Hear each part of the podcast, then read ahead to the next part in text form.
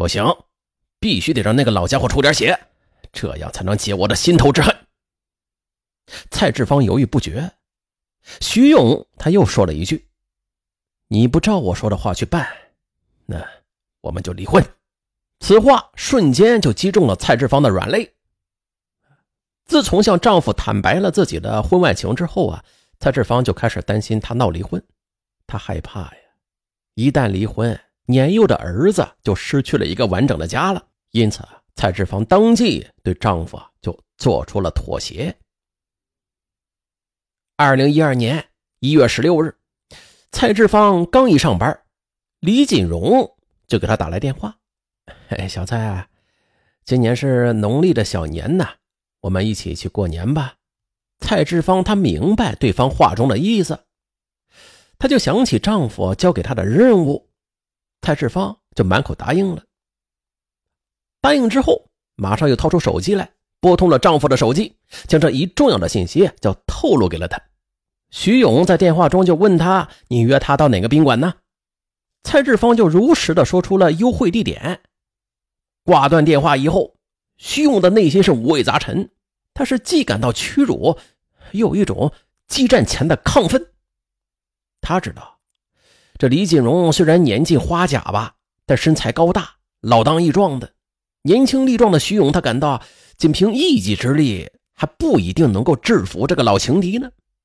因此啊，他急需要找到帮手。然而，徐勇的性格比较内向。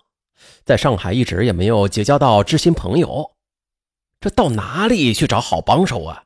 况且呀，他这可是去捉自己妻子的奸呢。都说家丑不可外扬啊，即便是有好朋友吧，那也不好请啊。于是啊，他就为自己找帮手之事犯起愁来。情急之中，徐勇就想到了自己最亲近的人——父亲徐大年，母亲。蒲秀芳，这由于时间紧迫啊，他也顾不得多想，便打电话给父亲，要求父母马上赶到中岳愿景宾馆。父亲徐大年在电话中不解地问：“我这和你妈正在上班呢，你要我们赶到那个宾馆去干什么呀？”徐勇很不耐烦地说：“帮我办点事儿，快来吧！”说完，他匆匆的就挂断了电话。徐勇马上开着面包车。赶到了中岳愿景宾馆门前，不大一会儿，这徐大年和蒲秀芳也是乘坐出租车匆匆的赶来了。正在这时，徐勇他就收到了蔡志芳发来的一条手机短信：幺幺零幺。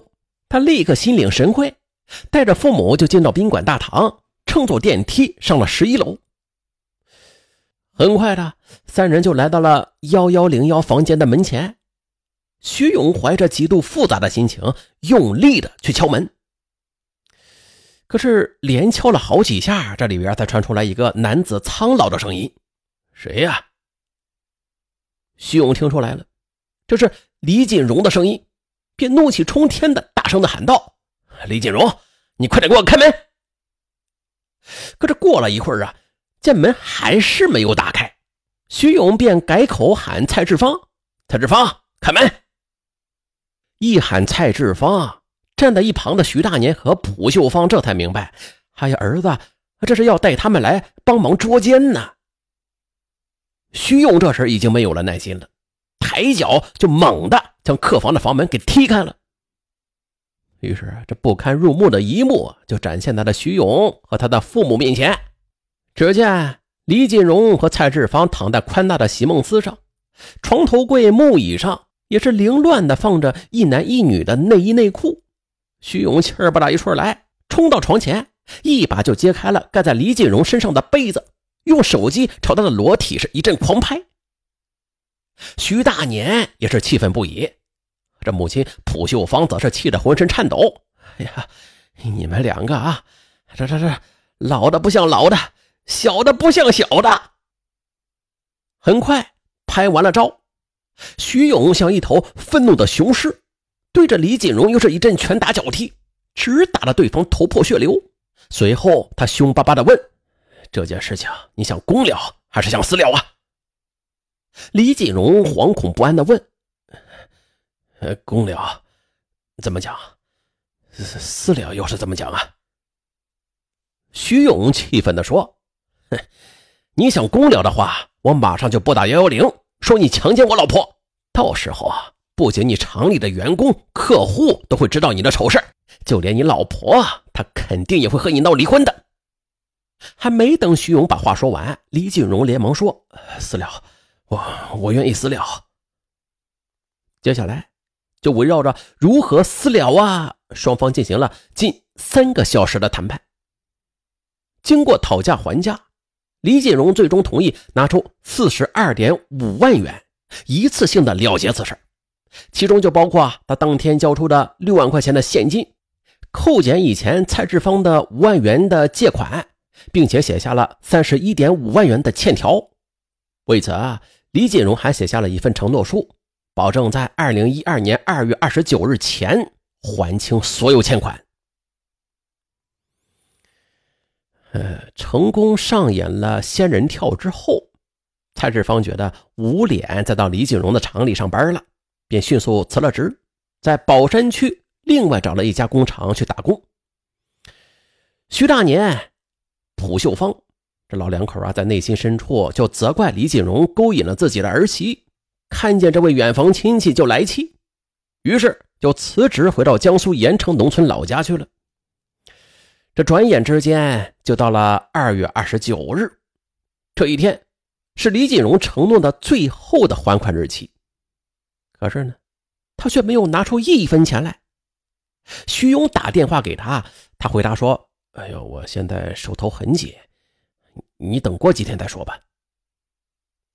此后的两个多月里，徐勇又是多次打电话催着李锦荣交钱，可对方他总是寻找各种理由一拖再拖。李锦荣不守承诺，徐勇非常生气。五月上旬的一天，徐勇就找到了李锦荣的厂长办公室里，当面威胁他：限你一个星期之内。把那三十一点五万元给交齐了，否则我就把你的裸体照片张贴到你的工厂门口。哼！说完，他气冲冲的就离去了。望着徐勇的背影，李锦荣他也是胆战心惊。他觉得这三十一点五万元肯定是交不出来的。他想啊，与其这样被人威胁，那还不如争取主动呢。因此，他把心这么一横，便驱车赶到了附近派出所报了警。五月十六日，离捉奸之日整整四个月，徐勇再次打电话向李锦荣催款，李锦荣则约他到沪太路上的一诺咖啡厅去拿钱。徐勇不知是计，赶到咖啡厅，可是他刚一进店门呢。就被守候多时的办案民警给抓获了。还当天，因为涉嫌敲诈勒索，徐勇被刑事拘留。六月二十一日，他被依法逮捕。啊，根据徐勇的供述以及李锦荣的证词，五月二十五日，上海警方专程赶赴江苏盐城农村，将徐大年、蒲秀芳也给抓获。次日，警方又将蔡志芳给刑事拘留。警方考虑到她是受丈夫胁迫参与作案的，而且他们家里还有一个幼子在上海无人照料呢，于是啊，便于六月二十日让其取保候审。二零一二年十二月十一日，宝山区法院开庭审理了此案，并且作出了如下判决：被告人徐勇犯敲诈勒索罪，判处有期徒刑三年；徐大勇。蒲秀芳各自被判处七个月有期徒刑，蔡志芳则被判处罚金五千元。宣判之后，蔡志芳就陷入了深深的愧疚之中了。他觉得全家人的牢狱之灾都是由他引发的，他无颜再面对他们了。十二月底，蔡志芳带着幼子离开了上海，奔赴广西。李锦荣呢？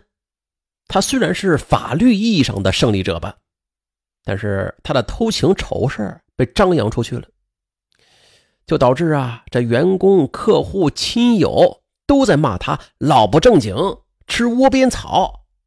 他也感到，抬不起头来了。